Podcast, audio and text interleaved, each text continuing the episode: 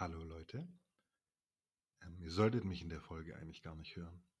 Ich wollte jetzt aber einfach Stefan oder besser gesagt Stefans Intro ein Schnippchen schlagen und euch kurz mit ins Boot holen, warum ich hier bin.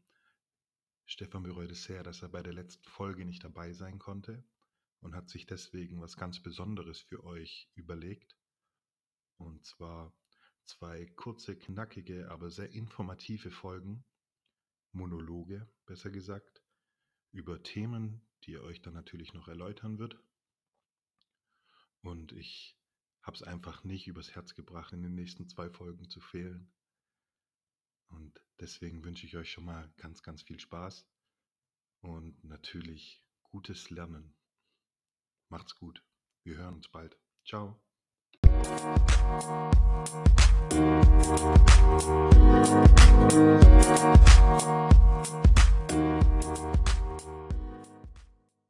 Hallo und herzlich willkommen zur neuesten Episode und ersten Episode ohne Chris.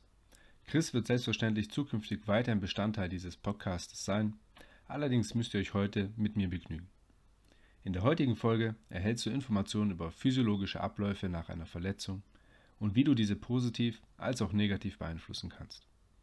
Hierfür konzentriere ich mich auf die drei Phasen der Wundheilung namens Entzündungsphase, Proliferationsphase und Remodellierungsphase sowie dem Immunsystem, welches dabei eine zentrale Rolle spielt.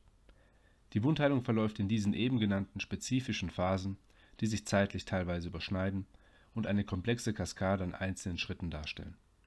Dabei wechseln sich zeitlich fein abgestimmte Abbau- und Biosynthese-Reaktionen ab, die durch diverse Zell-Zell- und Zell-Matrix-Wechselwirkungen bestimmt werden. Man sollte beachten, dass diese Ereignisse im Nachfolgenden so beschrieben werden, wie sie sich idealerweise abspielen. In der Realität zeigen Patienten mit diversen Verletzungen am Bewegungsapparat oft keinen idealen Heilungsprozess. Die Entzündungsphase, auch bekannt unter Latenz-, Reizungs-, Reaktions- oder Kataboler Phase. Eine Entzündung ist ein natürlicher Abwehrmechanismus des Körpers. Die beteiligten Reaktionen sind notwendig für die darauffolgende Heilungsprozesse. Die Entzündungsphase beginnt unmittelbar nach der Verletzung und hält ca. 4 bis 6 Tage an. Durch den Auslöser, zum Beispiel einem Erreger, kommt es im betroffenen Organ oder Gewebe zu einer Schädigung von Zellen. Umliegende Blutgefäße und das Lymphsystem werden das umliegende Blutgefäße und das Lymphsystem werden in das Geschehen involviert. Dabei kann die Entzündungsphase noch in zwei Unterphasen eingeteilt werden, der vaskulären und der zellulären Phase.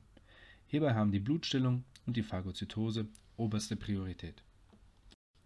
Das Immunsystem läuft hierbei auf Hochtouren. Makrophagen bereiten das Wundgebiet auf und neutralisieren diverse Bakterien usw. So Direkt nach einer Verletzung kommt es zu einem Platzen nahegelegener Thrombozyten, die dann gemeinsam mit Eiweißbausteinen im Blut ein Fibringerinnsel bilden.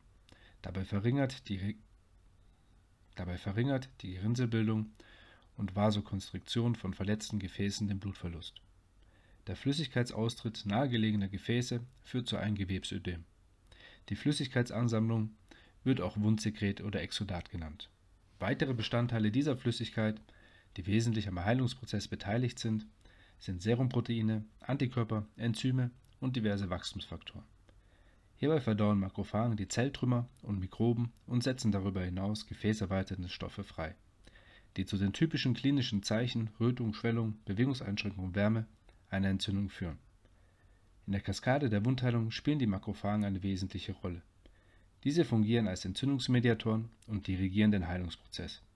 Darüber hinaus setzen sie einen Reiz für die Fibroblasten, welche damit beginnen, neue Binden.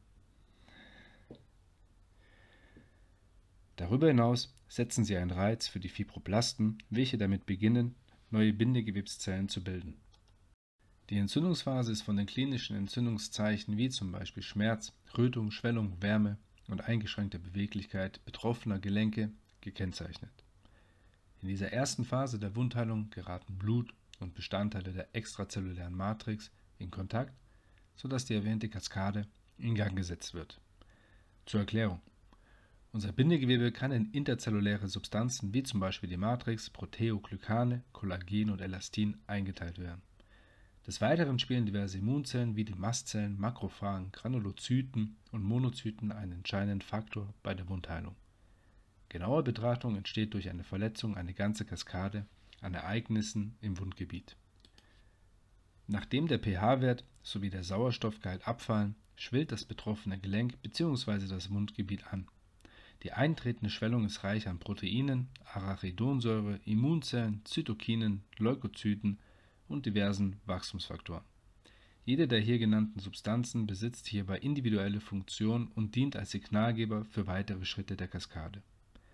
Zum Beispiel wird durch das Aktivieren diverser Enzyme wie dem Zyklooxygenase oder Lipoxygenase sogenannte Prostaglandine und Leukotriene ausgeschüttet. Vor allem in der Entzündungsphase befinden sich diverse Immunzellen im Wundgebiet und reinigen diese bzw. bauen und transportieren beschädigte Zellen ab. Erst wenn diese Phase der Wundheilung erfolgreich abgeschlossen ist, werden bindegewebsproduzierende Zellen, sogenannte Fibroplasten, durch den Fibroblast Growth Factor, kurz FGF, induziert. Das unterstreicht die Wichtigkeit eines adäquaten Durchlaufens der Entzündungsphase. Therapeutisch gesehen ist die Entlastung genauso wichtig wie die Belastung. Entscheidend für die Wundheilung ist die richtige Dosierung dieses Wechselspiels. Vor allem in der Entzündungsphase ist eine Rückstellung durchaus sinnvoll, damit das Immunsystem seine Arbeit verrichten kann. Eine zu lange Rückstellung wäre dagegen kontraproduktiv.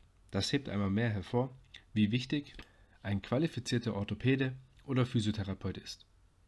Dieser weiß in der Regel, wann und wie belastet werden kann bzw. sollte. Somit hat die Entlastung des betroffenen Gelenks in der Entzündungsphase oberste Priorität. Vor allem in dieser Phase gilt es auf die Signale des Körpers wie zum Beispiel Schwellung zu achten. Der Übergang zur nächsten Phase, der Proliferationsphase, geschieht fließend.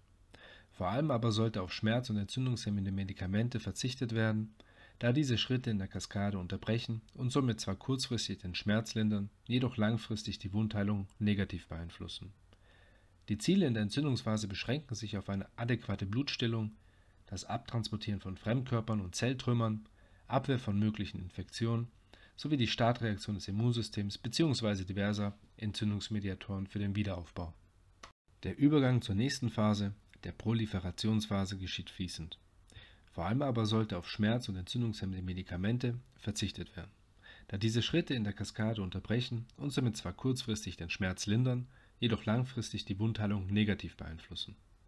Die Ziele in der Entzündungsphase beschränken sich auf eine adäquate Blutstillung, das Abtransportieren von Fremdkörpern und Zelltrümmern, Abwehr von möglichen Infektionen sowie die Startreaktion des Immunsystems bzw. diverser Entzündungsmediatoren für den Wiederaufbau. Die Proliferationsphase auch bekannt unter exudative Phase. Auf die Entzündungsphase folgt die Proliferationsphase. In dieser Phase, die ca. 5 bis 21 Tage andauert, kommt es zur Proliferation von Fibroblasten und zur Neubildung von Blutgefäßen. Hierbei nimmt die Zahl der Monozyten, Leukozyten, Makrophagen und Lymphozyten ab, sodass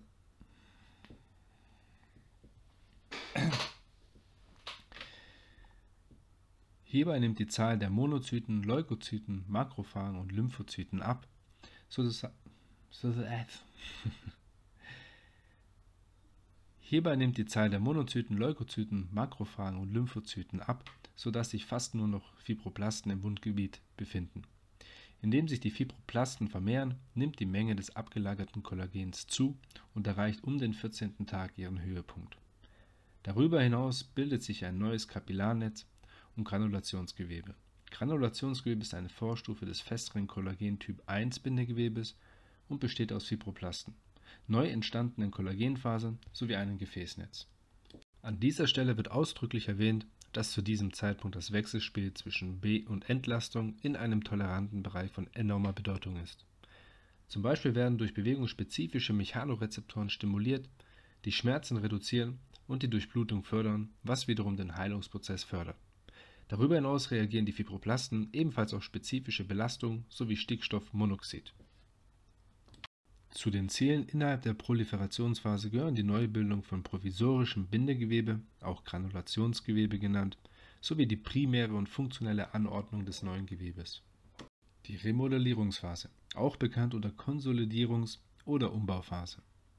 Während in der Proliferationsphase vor allem durch angepasste Belastungsreize quantitatives Funktionsgewebe aufgebaut wurde, gilt es nun in der Remodellierungsphase bzw. Endphase, die Qualität des neuen Gewebes zu verbessern, wodurch die Stabilität und Belastbarkeit weiter steigt. Während die Remodellierungsphase je nach Verletzung, Schweregrad und Heilungsprozess nach ca. 60 Tagen ändert, dauert die Endphase noch weitere 300 Tage an. In diesem Zeitraum verbessert sich die Qualität des neu gebildeten Kollagens, wobei die Kollagensynthese ca. 120 Tage hoch bleibt. Darüber hinaus kann der Heilungsprozess von mehreren Faktoren entweder positiv oder negativ beeinflusst werden. In der Remodellierungs- und Endphase sollte durch die Ausbildung qualitativ guten Bindegewebes ausreichende Stabilität und Belastbarkeit erreicht werden. Diese Phase der Wundheilung kann vor allem durch einen gesunden Lebensstil positiv beeinflusst werden. Dazu zählt ausreichend Schlaf, Bewegung und Erholung, ein gutes Stressmanagement, Versorgung mit ausreichend essentiellen Nährstoffen wie zum Beispiel Zink, Vitamin C, Selen und so weiter und ein angepasstes Wechselspiel zwischen Belastung und Erholung. Negativ hingegen wird die Wundheilung von folgenden Faktoren beeinflusst. Rauchen, Alkoholkonsum, Erkrankungen wie zum Beispiel Diabetes Typ 1 und 2, lange Inaktivität nach der Verletzung, ungünstige Gewichtszunahme in Form von Fett, Schmerz- und entzündungshemmende Medikamenten, um trainieren zu können, Alterungsprozesse, Infektionen und so weiter.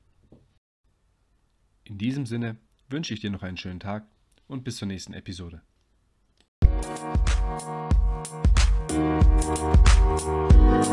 Thank you.